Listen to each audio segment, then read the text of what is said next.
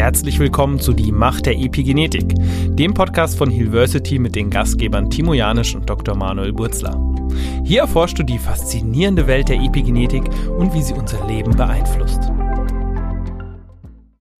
Herzlich willkommen zu einer weiteren Podcast-Folge des Podcasts Macht der Epigenetik von Hillversity. Mein Name ist Timo. Ich bin einer der Gründer und Epigenetik-Coach und heute beschäftigen wir uns mit dem Thema der transgenerationalen Epigenetik. Hochspannend, denn die transgenerationale Epigenetik hat starke Hinweise darauf gefunden, dass wir unseren Lebensstil, unsere gemachten Erfahrungen an unsere Kinder bis weiter zu den Enkelkindern und vielleicht noch weitere Generationen mit vererben können.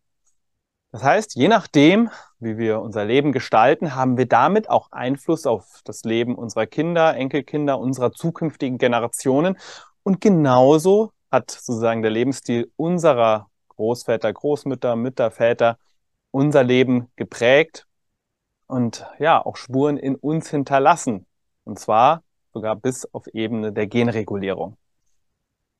Ja, die Epigenetik an sich ein hochspannendes Wissenschaftsfeld, ja, und sie beschäftigt sich damit, wie unsere Gene reguliert werden und wie die Umwelt im Innen und im Außen Einfluss auf die Regulierung unserer Gene nimmt. Du musst dir vorstellen, wir haben in jeder unserer Zelle oder allen unseren Zellen in den Zellkernen unser gesamtes Erbgut, unsere gesamte DNA mit all den Genen, circa 22.500 Gene. Die Gene sind der Bauplan unseres Körpers. Ja, das heißt, Gene kodieren für Proteine im Körper. Das heißt, Gene werden abgelesen, werden im Zellpas Zellplasma dann ähm, übersetzt in Aminosäureketten und die falten sich dann zu Proteinen. Und unser Körper besteht größtenteils aus Proteinen. Proteine können verschiedene Funktionen haben. Ja, Proteine finden wir in den Muskeln, Proteine sind Enzyme in Kreisläufen und haben dort ihre Funktion. Das heißt, die Genetik ist der Bauplan unseres Körpers, die Blaupause unseres Körpers. Dort aus der Genetik holt sich sozusagen der Körper die Informationen, die er braucht, um zu wachsen, um zu funktionieren, um zu regenerieren und so weiter. Es ist aber so, dass 22.500 Gene nicht sehr viel sind. Beispielsweise hat ein Apfel doppelt so viele Gene wie wir. Also muss es einen Mechanismus geben, der unsere Gene reguliert. Dann kann man das Beispiel des Computers nehmen. Der Computer hat einmal eine Hardware, Grafikkarte, ähm, Motherboard. Das ist in diesem Beispiel die Genetik, der Bauplan. Ja. Und dann hat der Computer aber auch eine Software. Die Software hat die Macht zu entscheiden, wie die Hardware genutzt wird und hat ja so Einfluss sozusagen, wie die Hardware im Computer funktioniert. Und das ist in unserem Beispiel die Epigenetik. Die Epigenetik hat die Macht zu entscheiden, wie unsere Gene abgelesen werden. Und so kann erst die Komplexität unseres menschlichen Organismus ermöglicht werden. Weil du musst dir vorstellen, wir haben in jedem Zellkern, in jeder Zelle die gleichen Gene und trotzdem haben wir beispielsweise unterschiedliche Zelltypen im Körper. Wir haben Leberzelle, wir haben Lungenzelle, wir haben ähm, Muskelzellen ja, das heißt, diese DNA muss unterschiedlich reguliert werden, damit auch unterschiedliche Zelltypen im Körper entstehen können. Ja. Und das Spannende ist, die Epigenetik reagiert flexibel auf unseren Lebensstil, auf unsere innere Umweltgestaltung und auf unsere äußere Umweltgestaltung. Innere Umweltgestaltung meine ich unsere Glaubensmuster, unsere Gedanken, Gefühle. Die äußere Umweltgestaltung ist unser soziales Umfeld, ähm, sind wir in der Natur, sind wir in der Stadt oder Stressfaktoren ausgesetzt, sind wir in einem entspannten, vertrauensspendenden Umfeld, was nehmen wir zu uns, wie ernähren wir uns. Und all das wirkt auf unsere Epigenetik. Das heißt, unsere Genetik ist festgeschrieben, die verändert sich im Laufe des Lebens erstmal grundsätzlich nicht, aber die Epigenetik passt sich sozusagen diesen Umweltbedingungen flexibel an. Und was eröffnet uns das für eine Möglichkeit, wenn wir wissen, wie die Epigenetik funktioniert und wie, wenn wir wissen, wie wir gezielt Einfluss auf die Regulierung unserer Gene nehmen können, dann werden wir auf einmal Schöpfer unserer Genaktivität, Schöpfer unseres Lebens, unserer Gesundheit und können aktiv unsere Selbstheilungskräfte regulieren und aktivieren. Und die Epigenetik, und das lernen wir auch in unserer Epigenetik-Coach-Ausbildung, die Epigenetik hat eben verschiedene Einflussbereiche. Ja, da haben wir beispielsweise, wie ich schon gesagt habe, die Ernährung, die Einfluss auf die Genregulierung nimmt. Wir haben den Schlaf, er nimmt Einfluss, wie unsere Gene reguliert werden, ob positiv oder für uns destruktiv. Wir haben unsere Gedanken, Emotionen, die Psychoepigenetik, dazu haben wir auch schon eine Podcast-Folge aufgenommen. Und unter anderem gibt es das Wissenschaftsfeld der transgenerationalen Epigenetik. Die transgenerationale Epigenetik beschreibt, wie der Lebensstil, gemachte Erfahrungen von unseren Vorfahren an uns epigenetisch weitervererbt werden kann und wiederum wir mit unserem Lebensstil Einfluss auf die zukünftigen Generationen nehmen.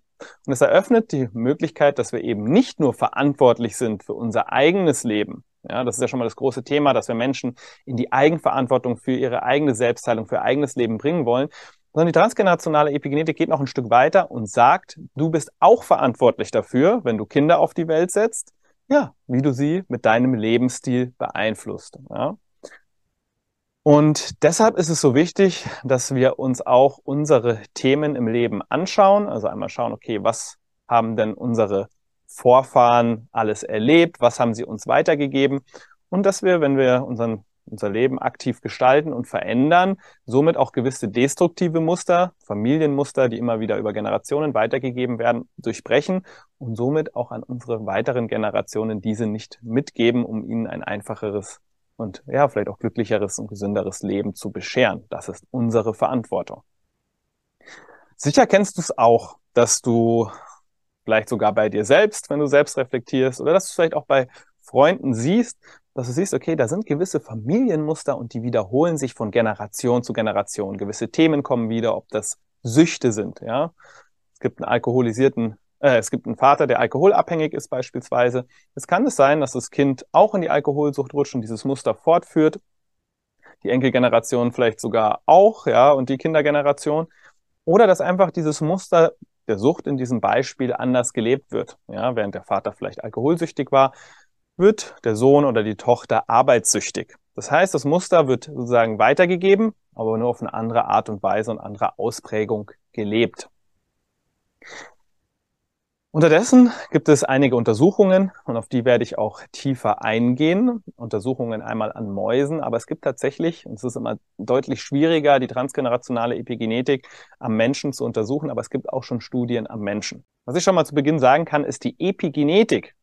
Dachte lange Zeit selbst, die Wissenschaft, dass eine epigenetische transgenerationale Vererbung gar nicht möglich ist, sondern dass ja, bei dem Prozess der Befruchtung über die Weißmann-Barriere alle Informationen gelöscht werden, so dass das Kind, ähm, das dann sozusagen im Mutterleib heranwächst, komplett ähm, frei von ja, transgenerationalen epigenetischen Informationen ist und sich so dann ähm, heranentwickelt und dann später praktisch noch durch die eigenen Erfahrungen die Epigenetik prägen kann. Unterdessen zeigen aber Untersuchungen ganz klar, dass epigenetische Muster, epigenetische Schalter auf der DNA sehr wohl mit vererbt werden können. Das bedeutet für uns, ähm, lange dachten wir eben, das wäre nicht möglich und wir dachten, diese Familienmuster, diese transgenerationalen Muster, die wir erleben, die sich wieder und wieder wiederholen, nur durch beispielsweise Beobachtung, Erziehungsstil weiter und weiter gegeben wird. Die transgenerationale Epigenetik zeigt dann doch, dass auch auf der biologischen Ebene solche Muster ja, weiter vererbt werden können. Beginnen wir doch gleich mal mit einem Beispiel an äh, Mausstudien. Die Universität in Zürich hat ja, traumatisierte männliche Mäuse untersucht, hat denen Sperma entnommen und hat das Sperma in die weiblichen Mäuse eingesetzt. Es kamen die Kinder zur Welt. Und das Spannende ist, die Väter haben ihre Kinder nie zu Gesicht bekommen, genauso wenig die Mütter. Die haben das Sperma sozusagen eingesetzt bekommen. Die Väter waren traumatisiert und ein Merkmal, das epigenetisch gemessen wurde, war die Regulation des Vasopressin-Gens. Vasopressin ist ein Botenstoff, wenn er im erhöhten Maße oder überhöhten Maße in unserem Körper vorhanden ist, also wir einen zu hohen Vasopressinspiegel haben, führt dies zu ja, Anzeichen wie Ängstlichkeit oder Symptomen wie Ängstlichkeit, ähm, Aggression. Und das sind tatsächlich auch Symptome, die man bei Menschen beobachtet, die traumatisiert sind. Ja, stark traumatisierte Menschen zeigen häufig Symptome wie Ängstlichkeit, Symptome wie Aggression. Und das Spannende war, es war eben so, dass dieses Vasopressin-Gen sehr stark ablesbar war. Das heißt, es wurde mehr Vasopressin kodiert und war so mehr im Körper als Botenstoff verfügbar, dass bei den Kindermäusen das ebenfalls noch der Fall war. Das heißt, auch sie hatten sozusagen ein stärker ablesbares Vasopressin-Gen. Das heißt, die Epigenetik hat hier das Gen ablesbarer gemacht. Und das hat dazu geführt, dass mehr Vasopressin im Körper als Botenstoff zirkuliert ist und auch die Kindermäuse Symptome im Verhalten gezeigt haben wie Ängstlichkeit, Aggression, ohne die Väter je zu Gesicht bekommen zu haben. Das heißt, eine Prägung durch den Vater, durch Beobachtung, durch ein Miteinander, durch Erziehung, war in diesem Beispiel in dieser Untersuchung nicht möglich. Das heißt, es wurde wirklich dieses Verhalten auf biologischer Ebene weitervererbt. So, das bedeutet aber jetzt nicht, dass wir Opfer unserer vererbten Epigenetik sind. Ja? Das heißt nicht, wenn unsere Eltern, unser Vater, unsere Mutter traumatisiert waren, dass wir deshalb das vererbt bekommen und mit unserem Leben oder in unserem Leben nur noch damit kämpfen müssen und es hinnehmen müssen. Also wir sind sozusagen ja nicht Opfer des Ganzen. Die Untersuchung hat nämlich auch gezeigt, dass wenn die Mäuse in ein gesundes Umfeld gesteckt wurden, in ein heilsames Umfeld, ja, sich diese epigenetischen Muster wieder positiv zurückentwickelt oder reguliert haben und sie dann auch zu vertrauensvollen, entspannten Mäusen sich entwickelt haben. Das hat gezeigt, dass die Epigenetik auf den Lebensstil flexibel reagiert und dass wir auch transgenerationale epigenetische Übertragungen, beispielsweise durch Trauma, in unserem jetzigen Leben wieder lösen können. Und das ist wichtig zu wissen, denn wir sind eben nicht, wie wir lang angenommen haben, Opfer unserer Gene oder auch gar nicht erst Opfer unserer Epigenetik, sondern wir können sozusagen hier wirklich ein Muster durchbrechen und würden diese Kind, also diese Kindermäuse, die dann sozusagen in einem heilenden Umfeld wieder geheilt sind, auch auf epigenetischer Ebene, wiederum Kinder zur Welt bringen, ja, werden diese Kinder auch nicht mehr durch das Trauma des Vaters geprägt.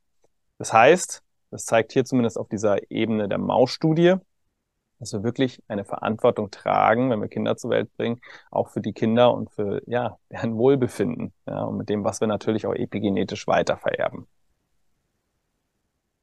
Es ist aber so, dass eben nicht nur an Mäusen Untersuchungen durchgeführt wurden. Ich habe noch zwei weitere Beispiele.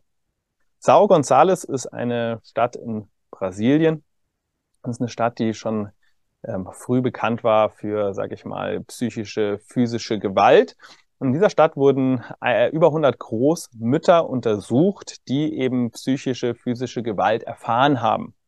Und es wurde beobachtet, dass das CFTR-Gen, ein Gen, das ähm, eine wichtige Rolle in der Herz-Kreislauf-Regulation spielt, fehlerhaft epigenetisch reguliert war und dadurch diese Großmütter eine höhere Quote an Herzerkrankungen wie der Durchschnitt der Bevölkerung hat. Ja, da sieht man, wie beispielsweise auch physische, psychische Gewalt, also Traumatisierungen einen Einfluss auf die körperliche Gesundheit bis auf Genebene nehmen und hier in diesem Beispiel auf Herz-Kreislauf oder Herzerkrankungen, grundsätzlich Herz-Kreislauf-Erkrankungen. Jetzt kommt das Spannende. Man hat die Enkelgeneration dieser Großmütter ebenfalls untersucht, und zwar die Enkelgeneration, die wiederum diese physische und psychische Gewalt nicht erlebt hat, oder zumindest nicht ansatzweise in diesem Ausmaß wie die Großmütter. Man hat beobachten können, dass auch trotz dessen diese Kinder im CFTR-Gen immer noch eine Fehlregulation aufwiesen und auch deutlich mehr Herzerkrankungen oder Herz-Kreislauf-Erkrankungen aufwiesen wie der Durchschnitt der Bevölkerung. Das heißt, wir können darauf zurückschließen, dass sozusagen ja, dieses Trauma, das die Großmütter erlebt haben, auch epigenetisch bis an die Enkelgeneration weiter vererbt wurde. Und ich würde deuten, wenn wir solche Traumata transgenerational weitervererbt bekommen und wir uns dann bewusst damit auseinandersetzen in unserem Leben, ja, welche Themen sozusagen wir auch vererbt bekommen haben, wie sie uns heute prägen und wie wir bewusst damit umgehen können und unseren Lebensstil darauf anpassen und verändern können, dass dann auch wieder Heilung geschehen kann. Und die dritte Untersuchung, die ich sehr, sehr spannend finde, ist der holländische Hungerswinter. Ja, das war so, dass im Zweiten Weltkrieg die Deutschen Versorgungswege nach Holland gekappt haben, ja, um die Versorgung für sich zu behalten. und dann dort die Menschen, die Gesellschaft ganz stark das Hungern begonnen hat. Es sind viele Menschen gestorben. Und man hat dann die Kinder beobachtet, das war Albert Lume hieß er, er hat sich diesem Thema angenommen, hat die ähm, Generationen, die danach kamen, beobachtet. Das heißt, äh, Kinder oder sagen wir Kinder, die praktisch ähm, im Mutterleib heranwuchsen während dieses Hungerswinters und die Mütter sozusagen selbst litten eben an Hungersnot. Und dann wurden die Kinder beobachtet und die weiteren Generationen, also nicht nur direkt die Kinder, sondern auch die Enkelkinder. Man hat beobachtet, dass sie verhältnismäßig klein waren zum Durchschnitt der Bevölkerung und dass sie dann auch überdurchschnittlich viele Wohlstandserkrankungen wie beispielsweise Diabetes Typ 2 aufwiesen. Und die Rückfolgerung oder der Rückschluss, der darauf schließen lässt, ist, dass die Mütter diese Information des Hungermangels epigenetisch an die nächsten Generationen weitervererbt haben. Und das hat dann auch dazu geführt, dass diese Kinder- und Enkelkindergeneration, die wieder im Wohlstand sozusagen aufgewachsen ist, wieder genug zu essen hatte, eher zu viel zu essen hatte, im Überfluss lebte, ja, diese Nahrung, diese Lebensweise, diese Nahrung in diesem Beispiel nicht mehr so gut verstoffwechseln konnte und dann schnell übergewichtig wurde und schnell Wohlstandserkrankungen bekommen hat. Weil sie immer noch die Information in sich getragen haben, so viel wie möglich abzuspeichern, mit wenig Nahrung klarkommen zu müssen. Und diese Prägung dazu geführt hat, dass dann eben Menschen oder die Kinder, die im Überfluss lebten, deutlich schneller Wohlstandserkrankungen bekamen durch einen veränderten Stoffwechsel. Und das zeigt, das war eine große Kohorte an Menschen, die untersucht wurden, und das zeigt, ja, dass Informationen, dass Traumata, in diesem Beispiel jetzt die Mangelernährung, also auf physischer und psychischer Ebene zu Traumata führt, an weitere Generationen vererbt werden kann. Das bedeutet, wenn wir für uns und unser Leben, aber auch für die nächsten Generationen dieser Erde wirklich was verändern wollen und auch wollen, dass unsere nächsten Generationen noch ein lebenswertes Leben auf dieser Erde miterleben können, dass wir sozusagen auch transgenerationale Themen in unseren Familien lösen, damit dieser Teufelskreis nicht weiter und weiter geht, ja, damit die nächsten Generationen nicht wieder auch unter Sucht leiden, nicht wieder ähnliche destruktive Verhaltensmuster aufweisen, wie schon durch die ganze Generation vorweg oder dem ganzen Familiensystem vorweg ähm, problematisch waren. Ein eigenes Beispiel von mir.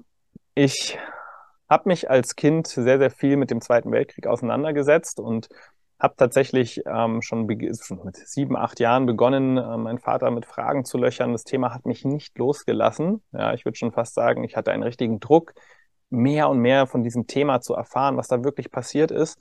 Und habe dann eben auch herausgefunden, dass gerade meine Großmutter, Großväter, Generation im Zweiten Weltkrieg unglaublich viele Traumata erlitten haben. Von ja, Vergewaltigung und Missbrauch hin zu heftigsten Kriegserfahrungen bis hin zu Tod. Ja. Und ja, das mich noch mitgeprägt hat und ich als Kind sozusagen von diesem Thema richtig in Bann gezogen und eingenommen war. Und erst als ich mich wirklich persönlich auch begonnen habe, damit auseinanderzusetzen, was meine vorherigen Generationen erlebt haben, mir bewusst gemacht habe, wie das Ganze auf mich wirkt, konnte ich von diesem Thema auch etwas mehr loslassen und habe gespürt, okay, ich habe dort wieder mehr innerliche Freiheit gewonnen. Das konnte ich natürlich erst machen, als ich dann auch älter war. Das heißt, es ist wichtig, dass wir uns mit unseren Ahnengenerationen auseinandersetzen und damit auseinandersetzen, was unsere vorherigen Generationen erlebt haben um sozusagen hier auch für uns und für unsere weiteren Generationen etwas zu lösen und gewisse Muster eben nicht weiterzugeben, sondern lieber, ja, positive Muster an unsere weiteren Generationen epigenetischer und auf biologischer Ebene auch zu vererben. Hier gibt es verschiedene Möglichkeiten, die ich dir gerne mitgeben möchte. Eine Möglichkeit ist ein sogenanntes Genogramm, oder vielleicht auch einfach ausgedrückt ein Stammbaum. Also dir wirklich mal ein Stammbaum anzufertigen, beispielsweise bis zur Urgroßvater, Urgroßmutter oder Großelterngeneration, das reicht auch. Und dann wirklich diesen Stammbaum mal aufzuzeichnen, bis zu dir oder bis zu deinen Kindern, wenn du auch schon Kinder hast. Und dann wirklich mal in dein Familiensystem hineinzugehen, ja, zu den Menschen, die noch leben und sie wirklich mal über gewisse Personen in diesem Familiensystem zu befragen. Ja, beispielsweise kannst du zu deiner Mutter, zu deinem Vater gehen, wenn sie noch leben, wirklich mal fragen, wie war das denn damals mit deinem Großmutter, äh, mit deiner Großmutter, mit deinem Großvater. Was hat er denn so erlebt? Was hat sie so erlebt? Ja, welche Sätze haben sie oft wiederholt, vielleicht auch Glaubensmuster? Was hat sie denn besonders geprägt in ihrem Leben? Ja, und dann aber auch deine Eltern vielleicht zu ihrem Leben zu befragen. Ja, wie hat das denn auf dich gewirkt? Was hast du hier erlebt? Und dir dann wirklich mal Notizen zu machen ähm, zu den verschiedenen Personen in deinem Familiensystem und dir dann mal anzuschauen und auf dein eigenes Leben zu reflektieren, was davon kenne ich denn aus meinem eigenen Leben? Um dann wirklich mal so transgenerationale Muster ausfindig zu machen, die vielleicht auch du epigenetisch vererbt bekommen hast um dir über erstmal bewusst zu machen, okay, wie haben denn meine Ahnen mich und mein Leben geprägt? Das ist ein erster Schritt, diese Bewusstwerdung darüber. Ja, kann sehr, sehr hilfreich sein. Was passiert noch bei dieser Genogramm- oder Stammbaumübung? Du trittst in Kontakt mit deinen Ahnen. Und hier entstehen, und das ist das Tolle, was ich auch bei Klienten sehe oder auch Menschen in unserer Ausbildung, die sich dem ja auch annehmen, sehe ich erste wirklich heilsame Begegnungen und ähm, Einsichten, wenn Generationen zusammenkommen und dann über das Leben sprechen und über das, was sie erlebt haben. Ja? Allein dafür ist die Übung schon unglaublich wertvoll.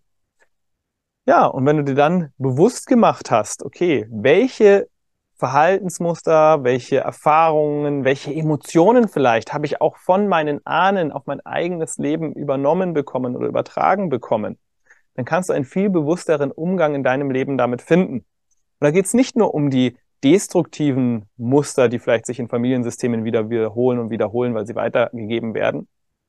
Hier kannst du natürlich wirklich schauen, dass du für dich dann daran arbeitest und hier auch eine Veränderung herbeiführst in deinen Glaubensmustern, Verhaltensmustern oder auch in deiner Emotionswelt. Aber auch hinzuschauen, okay, welche positiven Muster, welche Stärken und Fähigkeiten haben mir denn meine Ahnen auch mitgegeben? Ja, also auch wirklich die, diese ressourcenorientierte und dieser ressourcenorientierte Blickwinkel auf dieses Thema ist auch sehr wertvoll, um zu sehen, okay, wow, hier kann ich meinen Ahnen wirklich dankbar sein und auch das ist schon ein Teil der Heilung. Das ist eine Möglichkeit und ich lade dich wirklich dazu ein. Es ist ähm, definitiv ähm, keine kleine Übung, dafür musst du dir jetzt wirklich Zeit nehmen. Aber ich habe unglaublich heilsame Erfahrungen mit dieser Genogramm- oder Stammbaumübung gemacht, indem ich wirklich mal in meinem Familiensystem recherchiert habe, Begegnungen gehabt habe, mit den jeweiligen Personen darüber gesprochen habe, über ihr Leben, über das Leben ihrer Großeltern gesprochen habe und dann mal zu gucken, okay, was kenne ich denn daraus in meinem eigenen Leben? Und es kann manchmal auch wirklich interessant sein zu reflektieren. Beispielsweise manchmal kommt ja auch eine Trauer in uns hoch und wir können nicht diese Trauer nicht zuordnen auf eine gewisse Situation aus unserem eigenen Leben. Dann kann es auch eine transgenerationale Übertragung sein, diese Trauer. Ja, Vielleicht ist da eine Trauer in uns, die schon über Generationen hinweg sozusagen nie aufgearbeitet wurde und an uns weitergegeben wurde. Und wieso ist diese Trennung so wichtig? Ähm, was sind eigene Erfahrungen, die ich im Leben gemacht habe oder auch eigene Traumata, eigene schmerzhafte Erfahrungen, eigene Glaubensmuster, die ich entwickelt habe und was sind Muster, die ich sozusagen übertragen bekommen habe oder auch weitergegeben bekommen habe? Ich arbeite unterschiedlich damit. Ja, wenn ich sage ich mal individuelle Erfahrungen gemacht habe oder auch schmerzhafte Erfahrungen, dann kann ich an denen arbeiten, sie integrieren. Ja, also kann sie annehmen, kann die Emotionen annehmen, kann die in dem Zusammenhang auch ausdrücken, ihnen Raum geben in meinem Leben und hier daran arbeiten, sozusagen ähm, eine Heilung auf der individuellen Ebene für mich herbeizuführen. Wenn hier aber ein transgenerationales Muster ist, beispielsweise Schuldgefühle, ja, die ich von meinen Ahnen vererbt bekommen habe oder Trauer, die ich nicht zuordnen kann, die sozusagen durch meine Ahnen an mich weitergegeben wurde, dann muss ich ein bisschen anders arbeiten. Dann muss ich dieses Bewusstsein erstmal bekommen und das ist schon ein erster Schritt sozusagen, um damit umzugehen. Dieses Bewusstsein, diese Trauer, die kommt sozusagen aus Erfahrungen meiner Ahnen und sie dann auch in Ritualen an diese Ahnen zurückzugeben. Ja? Nehmen wir mal ein Beispiel. Die schrecklichen Verbrechen des Zweiten Weltkrieges. Vielleicht kannst du gut beobachten, dass es unsere, gerade hier in Deutschland, die Gesellschaft immer noch sehr, sehr stark prägt und dass sogar heutige Generationen, und es sind ja wirklich einige Generationen jetzt schon ähm, vergangen, seitdem diese ähm, Verbrechen ja auch passiert sind in Deutschland und begangen wurden, dass heute noch Generationen aus Schuld heraus handeln, aus Schuld heraus fühlen, aus Schuld heraus denken. Ja, natürlich ist diese Person heute nicht schuld an den Verbrechen, die, ja, sage ich mal, Generationen davor begangen haben, die Ahnen begangen haben, vielleicht auch aus dem eigenen Familiensystem. Wichtig ist, sich das Bewusstsein zu schaffen und diese Schuld und diese, diese Schuld, vielleicht auch diese Schuldgefühle, die damit einhergehen, die wurden ja von einer gewissen Generation, die diese Taten begangen hat, nicht aufgearbeitet. Sie wurden einfach verdrängt, sie wurden weggeschoben und deshalb wurden sie ja auch weiter vererbt an weitere Generationen. Alles, was nicht gelöst wird im eigenen Leben, und darüber habe ich ja gesprochen, auch epigenetisch nicht aufgelöst wird, wird weiter vererbt. Das heißt, die Generationen haben nicht die Verantwortung übernommen oder die Generation hat nicht die Verantwortung für diese Taten übernommen, und sie gehen weiter, weiter von Generation zu Generation und werden immer weitergegeben und prägen noch das Leben auch der Generationen, die jetzt hier auf, auf sozusagen in der Gesellschaft in Deutschland leben. Und da geht es dann darum, in Ritualen auch diese, ja, diese, beispielsweise in diesem Beispiel diese Schuldgefühle auch an die Generationen zurückzugeben, an den Ort, an den sie hingehören. Und wie kann das passieren? Ich selbst habe für mich eben auch herausgefunden, dass das Thema Schuld im Zusammenhang mit dem Zweiten Weltkrieg und mit den Taten, die da begangen worden sind, auch bei mir im Leben immer wieder eine Rolle auch gespielt hat und sich auch in Verhaltensmustern von mir geäußert hat. Und erstmal dieser Schritt, das überhaupt bewusst zu bekommen, ja, war gar nicht so einfach, aber mir auch bewusst zu machen, dass mich das auch heute noch geprägt hat. Dann habe ich in einem Ritual einen Brief geschrieben an meine Ahnen und habe ihnen mal ganz klar geschrieben, was ich ihnen alles zurückgeben möchte und was ihnen gehört. Das war so ein Teil dieses Briefes, was ich Ihnen wirklich zurückgeben möchte, was nicht zu mir gehört, ja, was an Ihre, in Ihre Verantwortung gehört. Und dann habe ich in den Brief noch reingeschrieben, wofür ich Ihnen aber auch dankbar bin. Ja, das sind zwei so wichtige Aspekte. Und dann habe ich diesen Brief wirklich, ich habe mir da wirklich ein zwei Stunden Zeit genommen, habe den Brief ordentlich ausformuliert, habe ihn mir dann nochmal durchgelesen, mir nochmal ganz bewusst gemacht, was gebe ich an meine Ahnengeneration zurück und habe ihn dann sozusagen über eine Kerze verbrannt. Und ob du es glaubst oder nicht, dieses Ritual hat eine unglaubliche Freiheit in mir beschert und hat unglaublich viel in mir gemacht. Ja? Also wir haben ja auch verschiedene Ahnenrituale, die wir durch, äh, durchführen können, ähm, um transgenerational sozusagen auch zu arbeiten und gewisse transgenerationale Themen, die nicht zu uns gehören, auch für uns zu lösen. Ein weiteres tolles Beispiel, wovon ich berichten möchte, ist eine ähm, Ahnenreise, die ich gemacht habe. Ja? Und ich hatte beschlossen, oder wir hatten beschlossen, meine Schwester, meine Mutter und ich, dass wir uns damit auseinandersetzen, wo unsere Ahnen herkommen und wie sie gelebt haben. Und dann mal zu schauen, okay, wie hat mich das eigentlich geprägt? Und dann waren wir im Dame oder ehemaligen Sudetenland unterwegs, ähm, also in Tschechien. Und dort habe ich dann sozusagen, haben wir recherchiert, haben sogar ein Buch über unsere Ahnen gefunden von einer Historiker, äh, Historikerin aus dem Dorf. Und da wurden unsere Ahnen auch häufiger genannt, weil die ansässig waren und habe dann eben da auch erfahren dürfen, wie sie damals flüchten muss, mussten. Also sie mussten wirklich von einem Tag auf den anderen alle ihre Häuser verlassen. Ihr Hab und Gut ist in den Häusern geblieben. Sie konnten einen Koffer mitnehmen und das war's. Und alles, was sie sich aufgebaut haben, mussten sie von heute auf morgen wegschmeißen. Also die größte Existenzangst, die du dir überhaupt vorstellen kannst, die da in dir hochkommt, wenn du von heute auf morgen alles, was du dir aufgebaut hast, stehen und liegen lassen musst. Und das haben die ähm, Ahnen sozusagen mütterlicherseits erlebt. Ähm, aber auch in der, auf, auf äh, sozusagen väterlicherseits war es so, dass sie ähm, in Polen gelebt haben und dort wurden ja nach dem Zweiten Weltkrieg die Deutschen dann auch vertrieben. Das heißt, auch von dieser Seite musste von heute auf morgen alles Hab und Gut aufgegeben werden. Und auch hier hat die Menschen Existenzangst geprägt. Und auf dieser Reise haben wir uns dann viel unterhalten, auch in der Familie. Und auf dieser Reise wurde mir dann bewusst, wie sozusagen diese Erfahrungen meiner Großeltern und Urgroßeltern auch mich in meinem Leben heute noch prägen. Ja, also wirklich zwei Generationen bis drei Generationen weiter. Und ich habe auf einmal verstanden, warum es so häufig ein Thema für mich war, dass ich mich nie so richtig an einem Ort da zu Hause gefühlt habe. Ja, also wirklich zu Hause gefühlt habe, obwohl ich ja mit meiner Familie von meiner Geburt an in einem Haus aufgewachsen bin, auf dem Land, ohne dass wir jemals umgezogen sind und trotzdem mich nie so richtig zu Hause gefühlt habe. Das habe ich auf einmal verstanden. Hängt natürlich auch mit diesem Fluchtthema zusammen. Und ich habe verstanden, warum in meinem Leben Existenzängste immer wieder eine Rolle spielen. Warum beispielsweise auch hier in der Firma bei University haben wir was Großartiges aufgebaut. Ja, wir haben hier eine Bewegung ins Leben gerufen, die Menschen zu mehr Selbstheilung, zu mehr Bewusstsein in der Gesellschaft ähm, führt oder beiträgt. Coaches, die ähm, Coaches, die unterdessen ja tausend, über tausend Coaches ausgebildet, die mit uns in dieser Bewegung voranschreiten, um mehr Bewusstsein zu schaffen. Und dann kommen immer wieder Momente, wo richtige Existenzängste mir hochkommen. Ich könnte all das verlieren, was ich hier aufgebaut habe. Ja, es reicht schon, dass ein Monat es mal nicht so gut läuft und dann kommen diese Ängste in mir hoch. eine völlige Überreaktion, aber auch natürlich, und es ist mir unterdessen bewusst und seitdem kann ich auch besser damit umgehen, auch natürlich transgenerational, weil meine Familien eben erlebt haben, von heute auf morgen alles zu verlieren und das auch weitergegeben wurde. Und hier dann auch für mich dieses Bewusstsein zu schaffen, das ist eine transgenerationale Angst. Die hat nichts mit mir zu tun.